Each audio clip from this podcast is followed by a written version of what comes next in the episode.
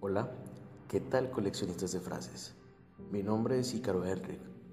Primero quiero agradecer a todos los que han dado like a la página y a los que se han agregado al grupo Poesía con Dos de Azúcar. Ya saben que ahí podemos compartir todas esas frases que representan algo para nosotros. Les platico. Algunas veces cuando enviamos invitaciones para que conozcan la página, nos mandan mensajes preguntándonos cuál es la finalidad de esta página. La finalidad es entretener, aunque nació como un medio para el desahogo. Aquí yo expresaba muchas de las cosas que me pasaban de una manera un poco poética, aunque también compartí estas frases que al principio no entendía, pero me gustaban, me llamaban la atención. Pero ya saben, de repente te pasa algo que te cambia la vida, ya sea bueno o malo, y ahí es donde toman un significado muy profundo. Como cuando estamos enamorados, tenemos uno de esos amores platónicos, tal vez un honor correspondido, un engaño o simplemente no funciona una relación. Les platico, tengo una teoría que para mí casi es una ley. Todos tenemos uno o una innombrable. Piénsenlo, ¿verdad que se les acaba de venir a la mente? Esa persona con la que siempre hubo ganas, pero siempre pasó algo y nunca pudieron estar juntos. Les leo algo corto sobre este tema y de dónde saqué esto que acabo de decir. Dicen que a lo largo de nuestra vida tenemos dos grandes amores. Uno con el que te casas o vives para siempre. Puede que el padre o la madre de tus hijos. Esa persona con la que consigues la compenetración máxima para estar el resto de tu vida junto a ella. Y dicen que hay un segundo gran amor. Una persona que perderás siempre. Alguien con quien naciste conectado tan conectado que las fuerzas de la química escapan a la razón y les impedirán siempre alcanzar un final feliz. Hasta que cierto día dejarán de intentarlo, se rendirán y buscarán a esa otra persona que acabarán encontrando.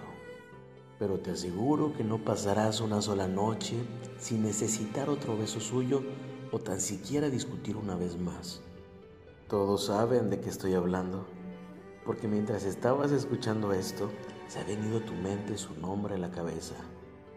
Te librarás de él o de ella, dejarás de sufrir, conseguirás encontrar la paz, le sustituirás por la calma, pero te aseguro que no pasará un día en que desees que estuviera aquí para perturbarlo, porque a veces se desprende más energía discutiendo con alguien a quien amas que haciendo el amor con alguien a quien aprecias.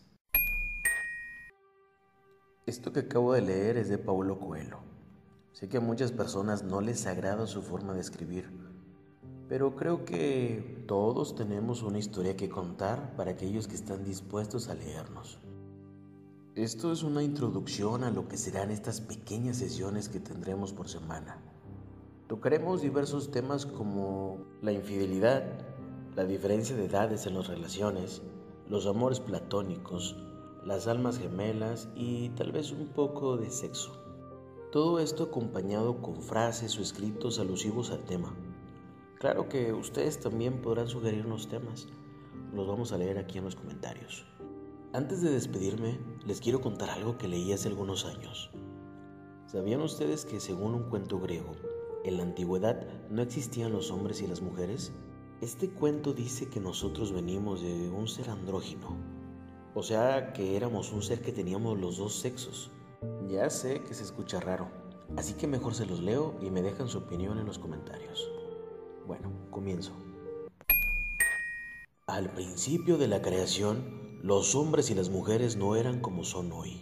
Había solo un ser que era bajo, con un cuerpo, pero cuya cabeza tenía dos caras, cada una mirando en una dirección. Era como si dos criaturas estuviesen pegadas por la espalda con dos sexos opuestos, cuatro piernas, cuatro brazos. Los dioses griegos, sin embargo, eran celosos y vieron que una criatura que tenía cuatro brazos trabajaba más. Dos caras opuestas estaban siempre vigilantes y no podían ser atacadas a traición. Cuatro piernas no exigían tanto esfuerzo para permanecer de pie o andar durante largos periodos. Y lo que era más peligroso, la criatura tenía dos sexos diferentes. No necesitaba nadie más para seguir reproduciéndose en la tierra. Entonces dijo Zeus, el supremo señor del Olimpo, tengo un plan para hacer que esos mortales pierdan su fuerza. Y con un rayo partió a la criatura en dos, y así creó al hombre y a la mujer.